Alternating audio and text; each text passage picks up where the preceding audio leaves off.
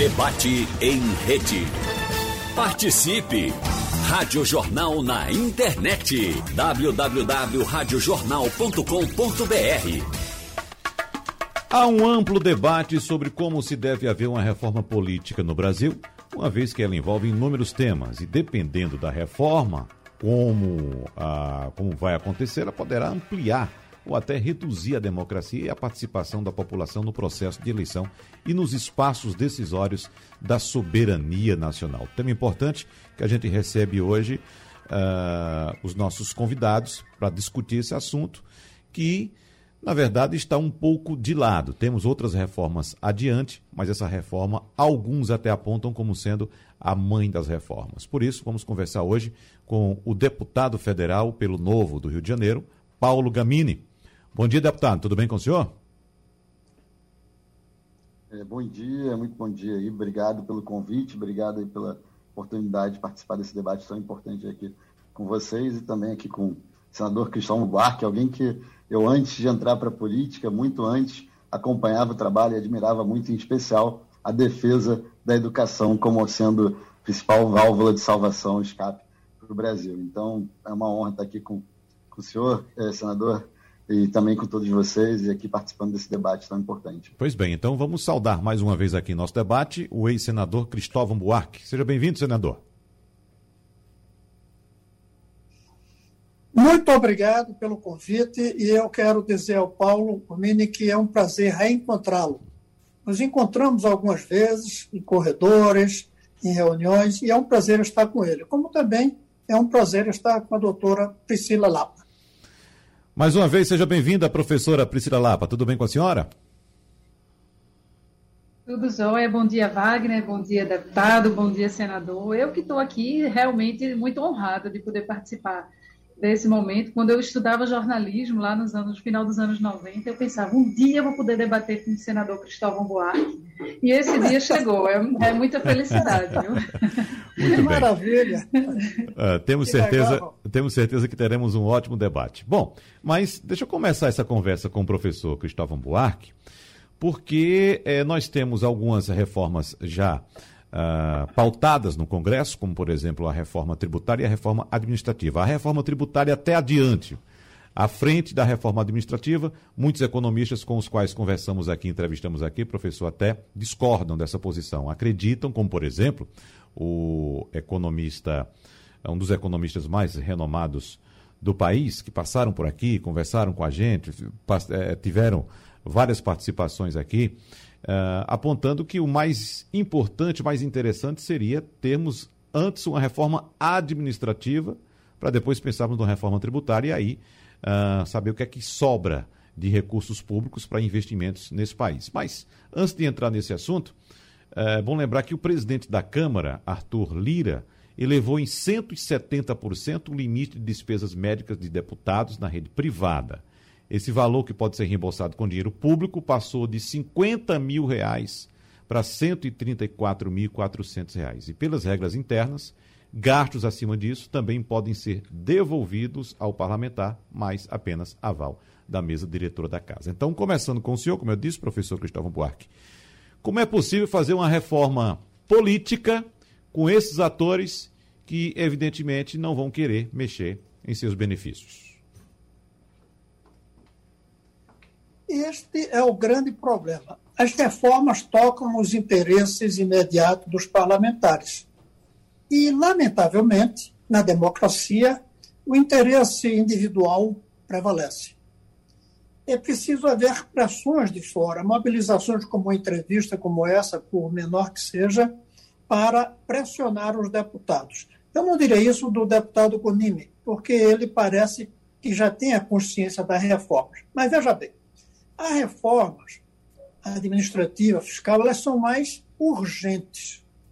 A política é mais importante. Então, de fato, do ponto de vista cronológico, a reforma fiscal e a reforma administrativa são mais urgentes. Mas a política é mais importante no médio e longo prazo. E aí, por que, é que essa medida do presidente ontem vai contra o que a gente deve buscar numa reforma política? Porque nós devemos buscar três pontos. Um, a conquista de credibilidade pelos agentes políticos. não, não há uma boa política se não há credibilidade nos nossos representantes. Então, a reforma deve buscar o que fazer para dar mais credibilidade. Segundo, o que fazer para dar mais eficiência, porque a política não está sendo feita eficientemente. E um terceiro que eu ponho, muitos não gostam quando eu ponho, que é como dar melhor formação ao eleitor. Por isso eu ponho uma reforma na educação, a garantia de escola de base de qualidade para todos, como parte do novo mundo que a gente quer na política. Então, são esses três pontos que, se tivermos tempo, vamos ver o que fazer em cada um desses pontos. Eu gostaria de dar as minhas ideias. Como dar credibilidade aos agentes políticos, como dar eficiência à atividade política e como melhorar a formação do eleitor. Bom, deputado Paulo Ganimi, uh, na mesma linha da colocação que eu fiz para o professor Gustavo Buarque, eu trago informação também apontando que o mesmo Congresso que subestimou despesas obrigatórias com Previdência e Seguro-Desemprego no orçamento de 2021 foi responsável por turbinar verbas de órgãos chefiados pelo chamado Centrão. Em um deles, o salto foi de até 224% de verbas para esse órgão, deputado Paulo Ganimi. Uh, é possível fazer uma reforma política com essa turma que aí está, deputado? Olha, eu acredito que seja possível, sim, se a população entrar em cena, entrar em jogo. É claro que o momento agora dificulta, até mesmo por conta da pandemia, que não só afeta a saúde, a vida das pessoas, como também possibilita as pessoas irem para as ruas e fazer qualquer tipo de manifestação. É, então, eu acho que é possível, mas a gente precisa de uma maior participação popular. E aí parece que aí é uma, uma bola de neve. Da mesma forma que a gente precisa de uma maior participação popular, eu concordo plenamente com o que foi falado pelo senador Cristóvão Buarque, que a gente tem um sistema hoje que dificulta a participação e até mesmo, e ele tem toda a razão, é, o conhecimento ou a percepção, o entendimento político por parte da população.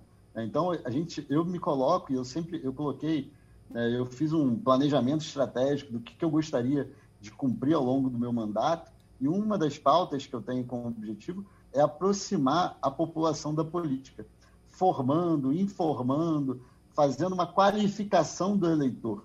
Mas só isso não basta. A gente precisa também mudar o formato do sistema político né, que eu acho que é um dos temas que a gente vai debater hoje. Agora, concordo plenamente, a gente votou contra o orçamento de 2021. Né, o novo e eu votamos contra o orçamento de 2021 justamente por entender que ele era falho em vários sentidos, tanto de retirar recursos de itens essenciais, como também de ser algo é, peça de ficção, né, irrealizável. Né? Então, a gente também é contra esse ponto, contra essa é, relação ruim do Congresso com o Poder Executivo, qualquer que seja o Congresso, qualquer que seja o Poder Executivo, a relação tem que existir, tem que ser harmônica, mas tem que ser em prol do Brasil e não em prol dos interesses próprios.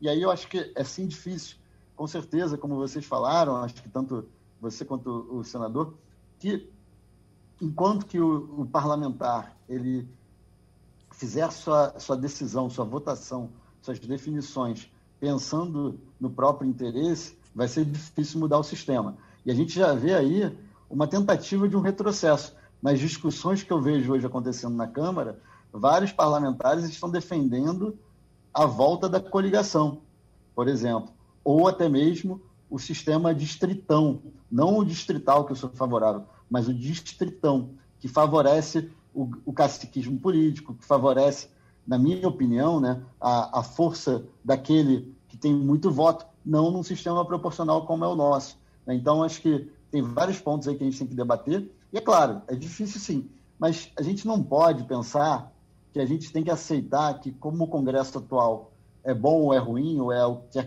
seja, ele é o Congresso que foi eleito pela população, e a gente tem que trabalhar com esse Congresso. E trabalhar acreditando que a gente vai conseguir implementar as mudanças necessárias com o Congresso que tem, claro. E, se puder, na próxima eleição, melhorar o Congresso, melhor ainda. Mas enquanto isso, a gente não pode esmorecer e achar que não vai conseguir mudar nada por conta do cenário atual. E a senhora, professora Priscila Lapa, que acha? Vamos lá, né? Esse é um dos temas que os cientistas políticos gostam muito de debater, principalmente tentando dar um pouco de clareza, né? Assim, quando a gente fala reforma política no Brasil, a gente enxerga como ela sendo um grande remédio, uma grande panaceia, né? De onde virão todas as soluções para o nosso sistema político. Mas eu acho que falta um pouco de clareza no debate, no de... principalmente no debate atual, que está tão nublado por outras questões é, de defesa, de, às vezes, de interesses individuais, e muitas vezes, no, no caso do eleitor, aí eu concordo plenamente com o professor Cristóvão Buarque em relação a essa formação do eleitor. Né? O eleitor está confuso, o eleitor está confundindo conceitos, né? o eleitor está sendo levado a pensar as coisas muito do ponto de vista partidário, né? de forças político-partidárias, e não pensar num projeto de sociedade, né? num, num consensos mínimos que a sociedade ela precisa ter para entender que reforma é essa. Né? A reforma ela pode apontar em diversas direções. E, principalmente, a gente precisa ter clareza quais são os problemas que a sociedade considera prioritários que uma reforma política poderia resolver. Né? Quando você se debruça na literatura da ciência política nacional e internacional sobre o tema, né, a gente entendendo como é que outros países que fizeram reformas, como é que eles fizeram isso e em que direção eles fizeram isso, há sempre é, a clareza de que é preciso saber o que se quer ganhar e o que é que se está disposto a abrir mão. Nenhuma reforma é absoluta e ela só vai trazer ganhos, ela haverá acomodações né, e haverá alguma perda em certo sentido. Por exemplo, o grande debate é se você quer aumentar a representação né, no sistema político, você quer tornar o sistema político mais inclusivo, que proporcione a participação de indivíduos das mais diversas esferas da sociedade, se você quer aumentar o controle social sobre os seus representantes, aí tem fórmulas e soluções para isso. Se você quer equacionar a participação da iniciativa privada no financiamento do sistema político, e aí tem solução e, e né, fórmulas para se fazer isso. Então, a gente precisa entender né, que existem alguns, como a gente chama na literatura, de trade-offs, né, de trocas. Você, muitas vezes, para. O que justifica, por exemplo, a gente insistir no Brasil na fórmula proporcional é a ideia de que o sistema é, representativo ele precisa ser inclusivo, ele precisa tratar, dar um jeito das minorias acessarem também assento no parlamento. E aí a gente insiste num modelo para dizer assim, ó, esse, esse modelo aqui tem problemas, mas ele tem proporcionado a inclusão de minorias com assento no legislativo. Isso é, é verdade, mas é, a gente tem outras formas. Será que não existem outros modelos e outros formatos para você proporcionar essa inclusão de minorias. E eu acho que um outro grande debate que deve alicerçar também, além da gente ter que olhar quais são os problemas que a gente está disposto a resolver, que a gente considera prioritários a serem resolvidos e que podem resultar né, em novos formatos de representação política, é a gente ter também a coragem né, de debater isso, né, levando em consideração as perdas que haverá para o sistema e também o sistema partidário. O sistema partidário brasileiro ele é cheio, de, repleto de problemas e aí a literatura da ciência política brasileira tem, ela é vasta, né, sobre isso, que é um sistema partidário que ele tem vários problemas que ele não reflete a verdade eleitoral, né, tem toda essa esse debate em torno disso e sobre também a questão da fragmentação, né, que o deputado Paulo Ganin falou em relação a você ter muita, muitos partidos políticos representados no Congresso. A gente tem hoje né, um dos maiores níveis de fragmentação do mundo e saber que consequências isso tem. O eleitor, de fato, está sendo representado pelo quê? Né? Como é que a gente faz isso? Sem, obviamente, ferir os preceitos democráticos. Então, o debate é enorme. Né? A gente precisa cuidar dessa tarefa, eu acho que diariamente.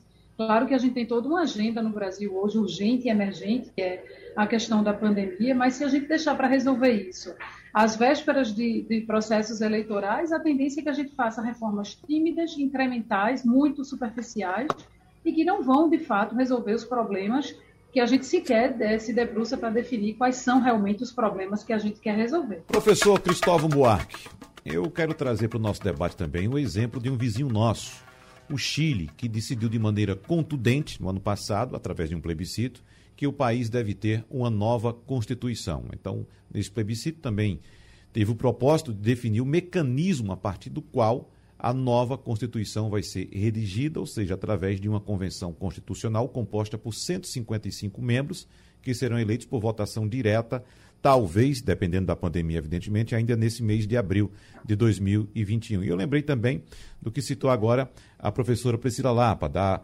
necessidade de participação popular, representação popular no Congresso Nacional. Então, lá no Chile, essa convenção constitucional vai ter paridade de gênero e prevê também cotas especiais para membros de povos originários, ou seja, os indígenas. E eu estou lembrando aqui que no primeiro bloco ainda, o deputado Paulo Ganimi disse até com muito otimismo que é esse Congresso que nós temos e é com ele que teremos que fazer as reformas.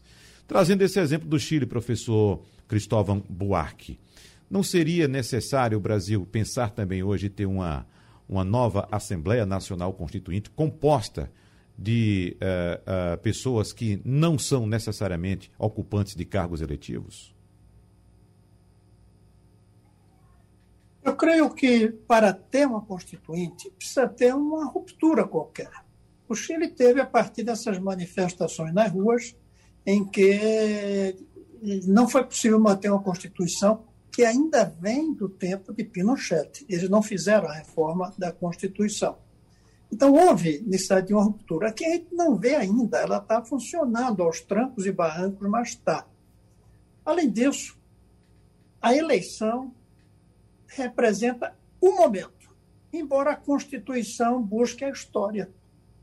A Constituição vai durar décadas, séculos, mas ela representa os eleitores daquele momento. Eu temo muito que o eleitor de hoje, com a raiva que está da política, não deste ou daquele político, termine elegendo uma constituinte que não seja capaz de fazer a Constituição que dure muitas décadas. Eu temo isso. Por exemplo, muito conservadora nos costumes. E os costumes não vão ficar como eles estão aí. Eles serão modernizados de qualquer maneira. Então, eu temeria agora.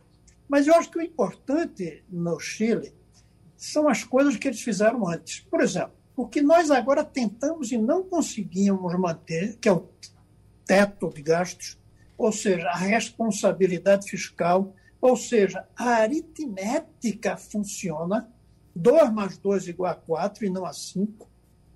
Eles já fizeram há mais tempo. Então, há uma classe política com um alto grau de responsabilidade. Nós não temos. O que aconteceu agora no orçamento e o deputado Gamini mostra isso, Ganime, ele mostra isso, é que nós fizemos um orçamento brincando, brincando com os números. E tem mais, a presidente da comissão se tornou uma das ministras mais importantes do governo. Foi um orçamento de brincadeira. Sabe por quê? Porque na cabeça dos que fazem o orçamento brasileiro até hoje, não há um teto de gastos o cofre, o cofre é ilimitado. Porque a gente fazia o orçamento que quisesse e a inflação fazia com que 2 mais 2 igual a 5. Porque o valor de 5 só valia 4. Se nós queremos manter a estabilidade monetária como uma conquista democrática, um valor para o povo, de que um real é um real e não 80 centavos daqui no próximo ano, nós temos que ter responsabilidade na hora de fazer o orçamento. Mas o orçamento no Brasil tem sido feito como uma brincadeira para servir aos interesses dos próprios parlamentares e seus eleitores. Então, o Chile está dando um exemplo numa nova Constituição, porque, de fato, aqueles tinham, tinham viés muito antidemocrático. Mas eles, vão, eles partem de uma classe política que tem um alto grau de responsabilidade eu sempre digo que nós precisamos é de democratas responsáveis. Democratas irresponsáveis não conduzem bem o país. Uhum. Deputado Paulo Ganimi. É, eu tendo a concordar muito com o senador, é, tanto do ponto de vista da, da, do risco, do perigo de uma nova constituinte, não só uma nova constituinte, uma nova Constituição nesse momento. É, eu sou muito crítico à nossa Constituição. Eu acho que ela é muito grande, muito pesada, complexa. Ela tem vários problemas também, muitos direitos e poucos deveres.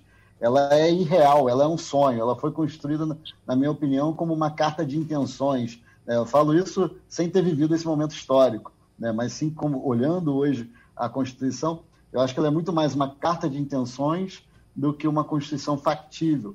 E a gente, com isso, tem várias emendas constitucionais, tem muita coisa que fica, é, não fica clara na nossa Constituição, que faz com que o próprio STF tenha capacidade de interpretar de diversas formas, mas, mesmo sendo um dos grandes críticos à nossa Constituição, eu acho que seria muito perigoso a gente falar de uma nova Constituinte agora, ou de uma nova Constituição, até pelo cenário político, um cenário polarizado. Né? E eu concordo até também com a fala do, do senador, que se houvesse uma ruptura institucional, se faria talvez necessário uma nova Constituição. E não que eu acho que isso seria o ideal nesse momento, mas isso poderia justificar. Mas agora a gente não tem uma ruptura, porém poderia ter uma ruptura pelo fato de criar uma nova Constituição, porque a gente daria brecha tanto para um lado extremo político ou para o outro de criar uma Constituição que seja algo totalmente é, diferente daquilo que o Brasil precisa. Então, acho que seria um perigo muito grande. Né? E aí volta também, também a qualidade da política em diversos sentidos, né? e muita gente acha que eu sou contra a política, não, pelo contrário, tanto que eu virei político, porque eu entendo que a política é uma das melhores formas de se mudar o país. Mas eu sou contra hábitos políticos e, e, e gestos políticos que a gente está acostumado a ver. E não tem a ver com nova política, velha política, quem está mais tempo na política ou quem está menos tempo na política. Né? Mas sim são é, atos, gestos, atitudes políticas ruins que a gente enxerga, inclusive, né, hoje eu vejo colegas deputados que entraram pela primeira vez na Câmara, como eu, em 2018, praticando os mesmos atos, mesmas atitudes ruins que são praticadas há séculos. Assim como a gente vê políticos que estão ali há 10, 20, 4 anos também, né, seis anos agora no caso, e que têm atitudes corretas, mesmo aqueles que eu discordo ideologicamente.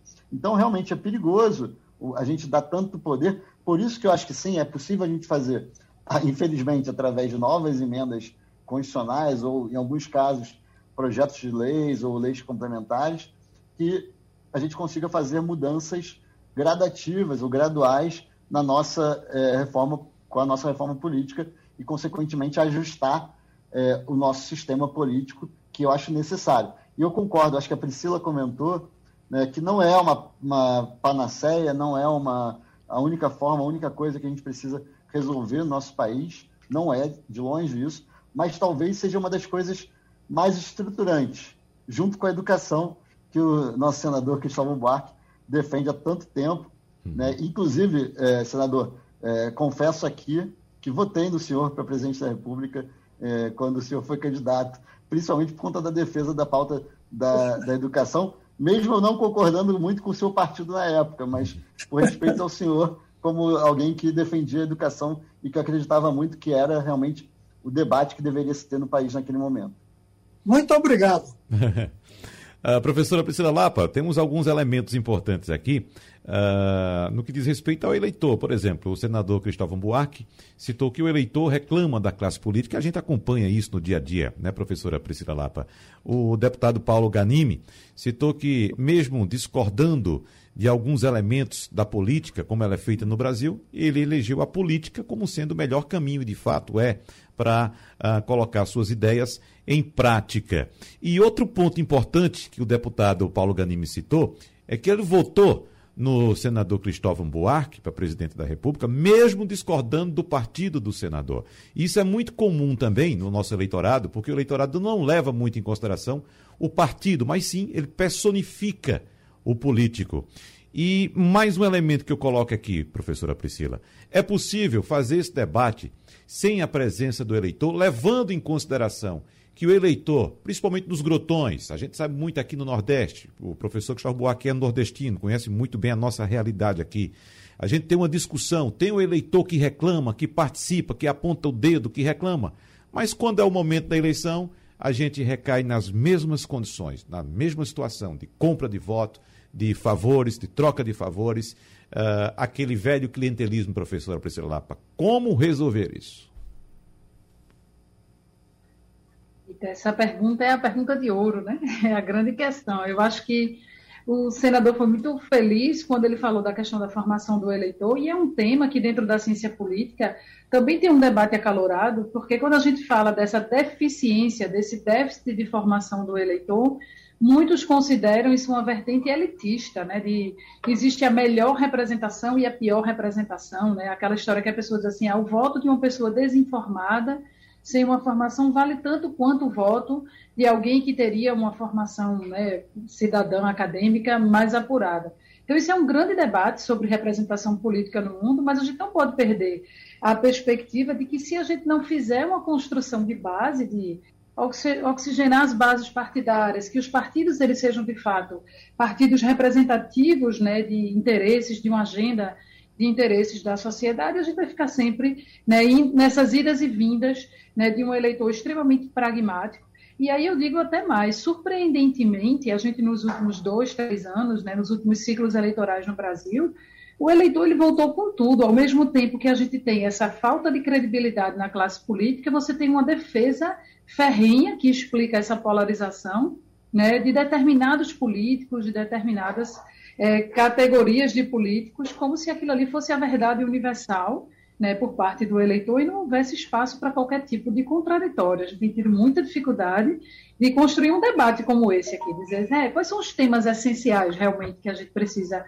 é, desenvolver. Né? Quando a gente tem debatido agora na pandemia, por exemplo, as liberdades individuais versus o interesse coletivo, essa, essa discussão ela acaba descambando para a defesa do partido A, do partido B, né, a defesa do governador ou, a defesa do presidente da República, quando na verdade a gente está falando dos direitos fundamentais do indivíduo, que a despeito de governos ele tem que existir.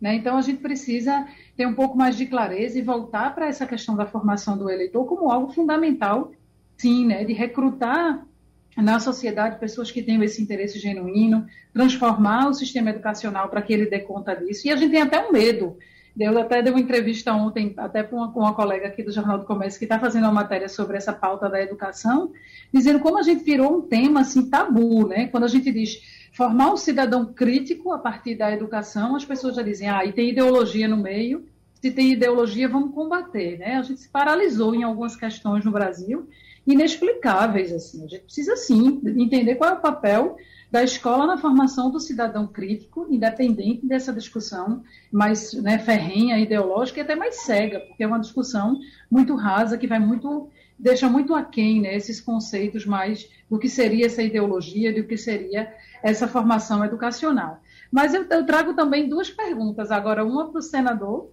e uma para o deputado. Né? Eu queria ouvir mais é, sobre é, essa questão da construção da credibilidade, como retomar a credibilidade da classe política, né, quando a gente tem realmente uma sociedade extremamente dividida, com dificuldade de consenso, é como se a gente não soubesse exatamente o que, é que a gente espera né, da classe política. A gente espera o pior, mas na hora de defender, a gente defende com unhas e dentes. Né? Como é que a gente compatibiliza isso? Né? E eu faria também uma pergunta para o deputado, eu dei uma lida sobre as propostas do Partido Novo a respeito da reforma política e eu queria ouvir um pouco dele, o que é que ele pensa, né, como é que o Partido Novo, que é uma força, uma nova força política, né, que surgiu no Brasil, e como é que pensa essa questão da reeleição, essa questão, a gente não fez uma reflexão, inclusive, sobre o efeito do fim das coligações. Era um mal identificado na, no nosso sistema eleitoral, a gente tentou é, testar isso, né? a gente testou isso nas eleições de 2020, mas eu vi muito pouca reflexão sobre os efeitos disso, sobre como é que a classe política recepcionou é, os efeitos desse fim das coligações, se resolveu de fato os problemas que se propôs a resolver. Enfim, eu queria é, conversar um pouco com os dois sobre esses dois aspectos: a retomada da credibilidade da classe política e as propostas, né, que, que, essa reflexão sobre o que foi feito e o que, é que pode ser melhorado para 2022. Então vamos lá. Primeiro, o professor Cristóvão Buarque. Essa é a pergunta, Priscila, e eu vou dizer o que eu penso. Eu creio que para retomar a credibilidade dos políticos, a gente precisa, um, acabar com essas mordomias, esses privilégios que os políticos temos. Tem que acabar. Isso desmoraliza. Alguns defendem o fim desses privilégios por razões fiscais, porque não tem dinheiro. Eu sou favorável por isso também. mas não pesaria tanto no buraco enorme que é o déficit fiscal que nós temos. Então, não é uma questão aritmética, é uma questão moral. Dois, o fim da reeleição para todos os cargos executivos e da segunda reeleição para os cargos proporcionais. Poder ter dois mandatos, não três. Eu creio que, no caso de vereadores das cidades pequenas, deveríamos substituir vereador por conselheiro municipal, mas não é só questão de mudar o nome. É que seja um trabalho voluntário, com uma, duas reuniões por semana. Como você vai à igreja, como você vai ao Rotary, ao Lions, não recebe por isso. Eu creio que é fundamental criar assembleias em que os parlamentares prestem contas. As empresas fazem prestação de contas por escrito, publicam nos jornais. Os parlamentares têm que prestar conta. E para que isso dê resultado, é preciso trazer um recall, o impeachment de parlamentares provocado pelos seus próprios eleitores. A mecânica disso precisa de ser feita com cuidado. Mas eu creio que sem isso a gente não retoma. Outra coisa fundamental, acabar o fundo partidário, essa quantidade de dinheiro público que vai para os partidos, sobretudo para quem já tem mandato. É preciso acabar com isso. Outra coisa, graças inclusive às comunicações de hoje, o Congresso pode ficar reunido todos os dias da semana, cada um na sua cidade. Se encontrar aqui uma semana por mês, mas aí trabalhar todos os dias da semana e não ficar dois dias aqui em Brasília, onde eu estou, e voltar para a sua cidade. Essa, esse, esse resultado levaria a uma boa prestação de contas. Essas sessões permanentes, seja presencial, cada uma delas, seja digital. Para mim, isso e algumas outras coisas retomaria a credibilidade. Não de imediato, mas em pouco tempo o Brasil passaria a acreditar, respeitar, eu não vou chegar a dizer amar, é muito forte, uhum. mas respeitar, confiar nos seus parlamentares e nos seus dirigentes executivos. Sem isso, a reforma política não vai adiantar muito. Deputado Paulo Ganimi. Bom, eu até estava achando que o senador estava falando em nome do novo, porque quase tudo que ele defendeu é o que a gente defende também. Então, é, fico feliz aí do alinhamento de visão. É, e reforço aqui uma coisa que ele falou, a questão dos gastos, de todas as questões de é, benefícios, privilégios que o parlamentar tem. Tem sim uma questão fiscal, é claro, tem uma questão de simbolismo é, do exemplo que se dá também. É. E tem uma questão que eu acho que ela é muito interessante, eu vivencio isso na prática. É, eu tenho só sete assessores, acho que oito agora, vai chegar a oito assessores no máximo. É, a gente tem um compromisso no novo de cortar pela metade o número de assessores, os gastos e tudo mais.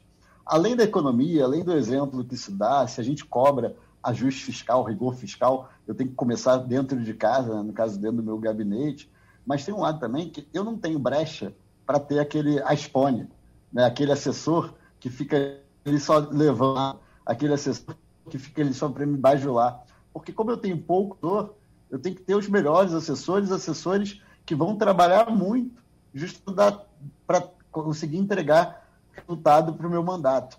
Então, até nesse sentido do simbolismo do deputado, do parlamentar, não se achar, não se achar rei também ajuda muito quando você tem esse rigor fiscal, que eu acho que é uma coisa que também aproxima o eleitor do parlamentar ou do político. Essa proximidade, o parlamentar ou o político, perceber que ele não é alguém acima da média. Eu vou tocar aqui num ponto que o, que o senador tocou, do recall.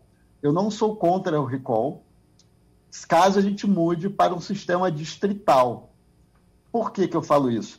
Porque imagina só, eu sou eleito no Rio de Janeiro por um partido que ainda é relativo, mas independente disso, né, que qualquer parlamentar, tirando aqueles que têm um milhão de votos, 500 mil votos, não são eleitos pela grande maioria do, do eleitor.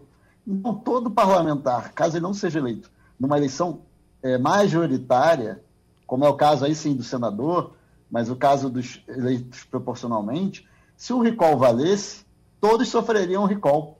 Por quê? Porque a maioria não votou nele. e a maioria iria querer que ele fosse é, derrubado. Ah, você vai fazer um recall só com os eleitores que vão votar, ou só com os membros do partido? Como é que seria esse modelo quando não é uma eleição majoritária, uma eleição proporcional? Então, isso acho que é importante frisar. E aí eu queria voltar aqui também numa fala da Priscila, né, tá, na verdade até provocada antes pela pergunta que foi feita a ela, é, sobre a qualidade do eleitor, o eleitor pobre, o eleitor menos culto, o eleitor menos, tenha menos estudos. Eu não acho que seja isso que atrapalhe ou que diminua a qualidade do voto. É sim a dependência do eleitor para com o político. E qual é a dependência? É o fato do sistema público de saúde, por exemplo, ou qualquer outro serviço público funcionar mal, faz com que aquele eleitor ele dependa do seu político para furar uma fila, para ter acesso a uma ambulância, para ter uma vaga na escola ou na creche para o seu filho, para qualquer coisa que ele hoje dependa do serviço público, esse eleitor que depende muito do Estado, e aí, consequentemente, acaba sendo o eleitor mais pobre, ou até mesmo o grande empresário que tem uma relação promíscua com o Estado, grande ou empresário, ou pequeno, não importa, mas aquele que tem uma relação promíscua com o Estado, esse vai depender do político. E é esse que vota mal, na minha opinião. Não é porque ele é pobre, ou porque ele é rico, ou porque ele é mais instruído ou menos instruído. É porque ele depende mais da relação com o político. E aí, é claro, consequentemente, né, quem é mais rico tem acesso a um plano de saúde, tem uma escola particular, tem inclusive, às vezes, segurança privada na sua rua ou no seu condomínio. Depende menos do. O que é pobre acaba dependendo mais. E eu, rodando o Rio de Janeiro, eu sempre critiquei muito aquele que vota no vereador ou no deputado, porque ele que ajuda quando o marido ou o filho, ou a mãe ou o pai precisam de um acesso a, ao hospital, mas quando você vivencia isso, quando você conversa com a pessoa real, com a pessoa que viveu isso, e que ela fala: olha, meu marido está com câncer, e eu só consegui que ele tivesse tratamento no hospital tal, porque o vereador daqui que apoia o bairro conseguiu furar a fila, o que é um absurdo, que ele não deveria furar a fila, mas como é que você vai julgar a esposa desse cara? Como é que você vai julgar a mãe que precisa botar o filho numa creche e só precisa, só consegue de, é, botar o filho numa creche que ela consiga trabalhar e a tempo para o trabalho porque é perto da casa dela, porque o vereador ajudou. É, isso é péssimo. A gente quer mudar essa política. A gente quer que isso não aconteça. Eu não faço isso, não prometo isso. Inclusive, falo: esse não é meu papel e eu não vou fazer isso para você. Se você tiver com problema para ter acesso a, uma, a um hospital, eu vou fiscalizar para entender por que, que esse hospital não tem vaga para você, por que, que esse hospital não tem vaga para as pessoas, por que, que tem gente morrendo na fila do hospital. Mas eu não vou furar fila para você, não. Mas eu, eu, por um lado, eu tenho que fazer isso, até porque eu quero melhorar a qualidade da política. Eu quero melhorar a percepção das pessoas e a credibilidade do político com relação à população. Porém, por outro lado, eu não posso julgar a pessoa que sofre na pele, que tem ali aquela única salvação. Então, eu acho que é muito mais isso, uma dependência ruim do Estado, e, consequentemente, como ele não supre as suas necessidades, ele não trabalha da forma correta, aí a pessoa depende do político. E essa pessoa é que vota muito pior do que a pessoa, por ela ser rica, pobre, culta, inculta, estudada ou não. É muito mais para uma dependência com, com o Estado. E aí eu acho que dentro das reformas eu colocaria o voto distrital ou distrital misto. É, eu acho que os dois são têm suas justificativas, porque ele barateia a eleição, porque ao invés de você ter que ficar rodando o seu estado todo para fazer campanha, ou sua cidade toda, você vai fazer uma eleição muito mais concentrada, centralizada. O eleitor sabe quem ele elegeu, mesmo que ele não tenha votado nele, sabe quem cobrar. Então também aproxima a população daquele é, do seu eleito. Então, acho que o voto distrital tem problemas, eu acho que tem problemas sim, mas é uma saída. E, por último, a Priscila perguntou sobre a da coligação, né, do fim da coligação.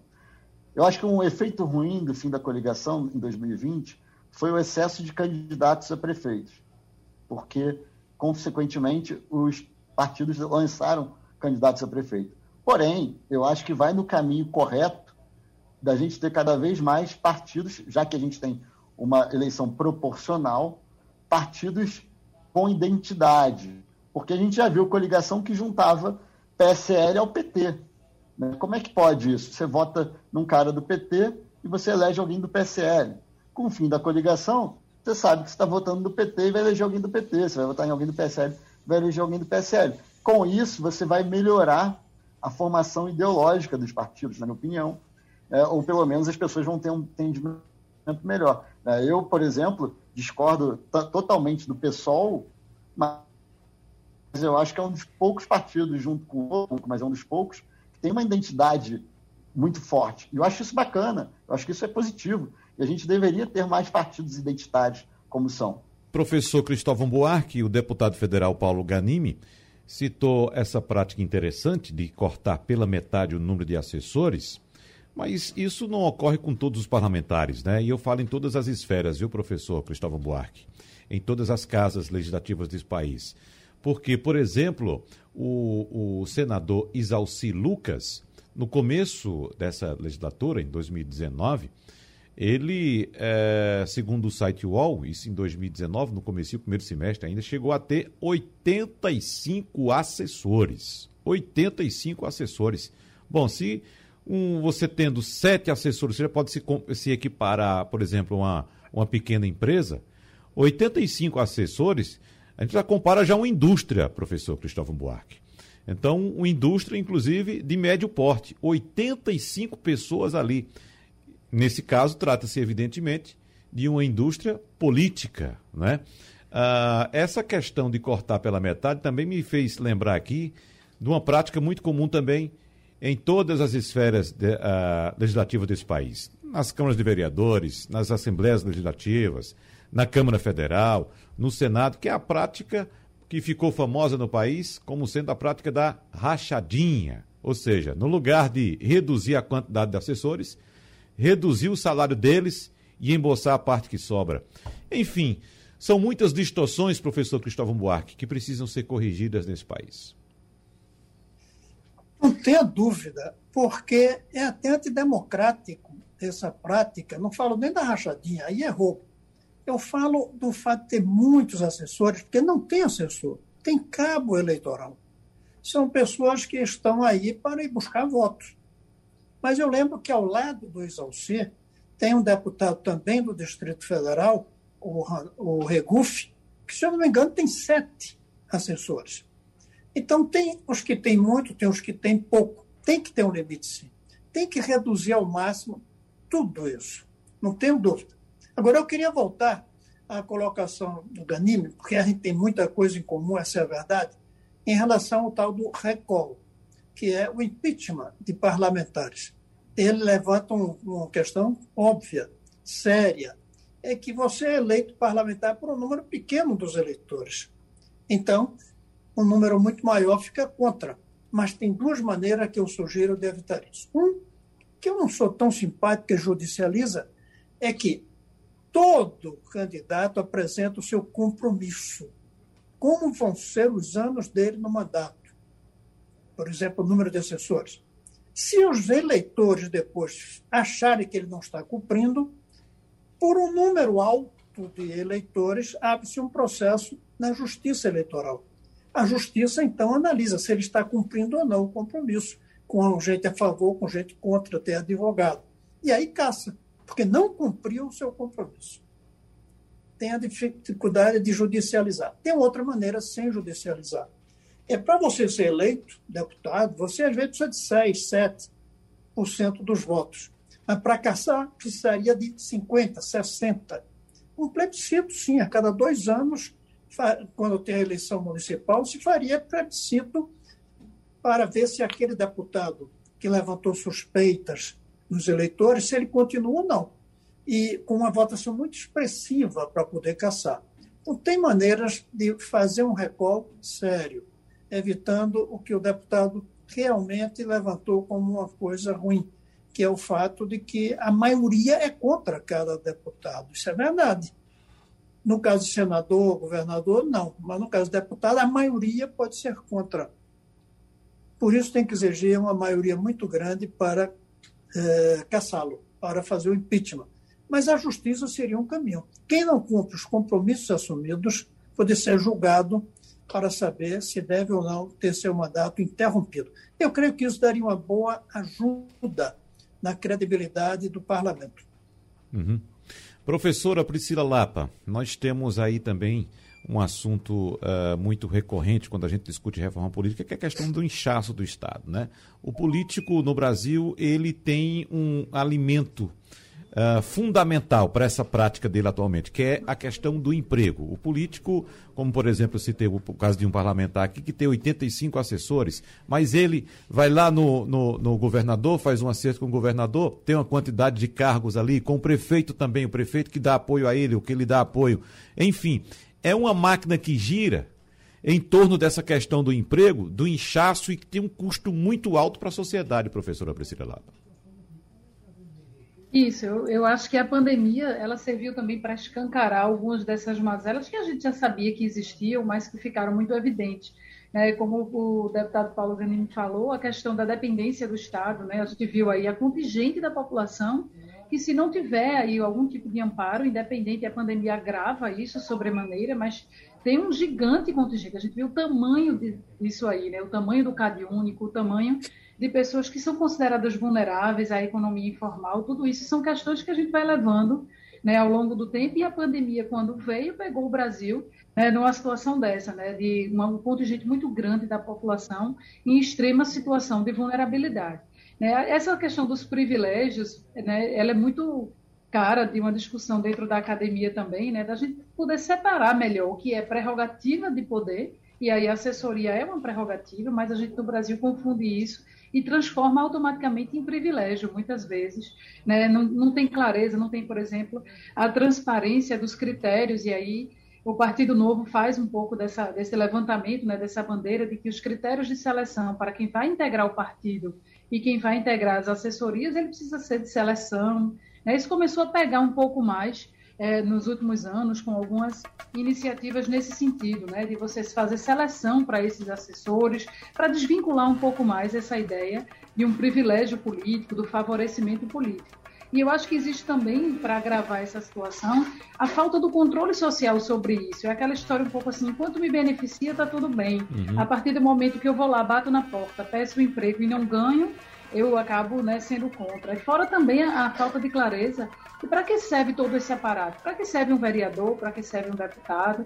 Né? Toda essa confusão. Ontem eu via um debate, as pessoas dizendo assim: escolhe um dos dois, ou fica com Câmara ou fica com Senado, não precisa de duas casas legislativas. Isso tudo está muito é, no imaginário popular, né? essa questão de uma cultura política, de dizer assim, ah, isso só serve como cabide de emprego, porque muitas vezes é isso que acontece. Então, uma reforma política precisaria repensar também essas esferas de representação, né, como o próprio senador Cristóvão Buarque falou também, da gente repensar esses modelos de representação como uma forma de tornar mais fácil, inclusive, o controle social sobre esses privilégios. Tá certo, nosso tempo passou. Nós queremos agradecer aqui a presença do deputado federal pelo Novo do Rio de Janeiro, Paulo Ganimi, do ex-senador, professor Cristóvão Buarque e também da cientista política, professora Priscila Lapa. Muito obrigado a todos pela participação aqui no debate da Supermanhã. Sugestão ou comentário sobre o programa que você acaba de ouvir, envie para o e-mail ouvinte@radiojornal.com.br ou para o endereço Rua do Lima 250, Santo Amaro, Recife, Pernambuco.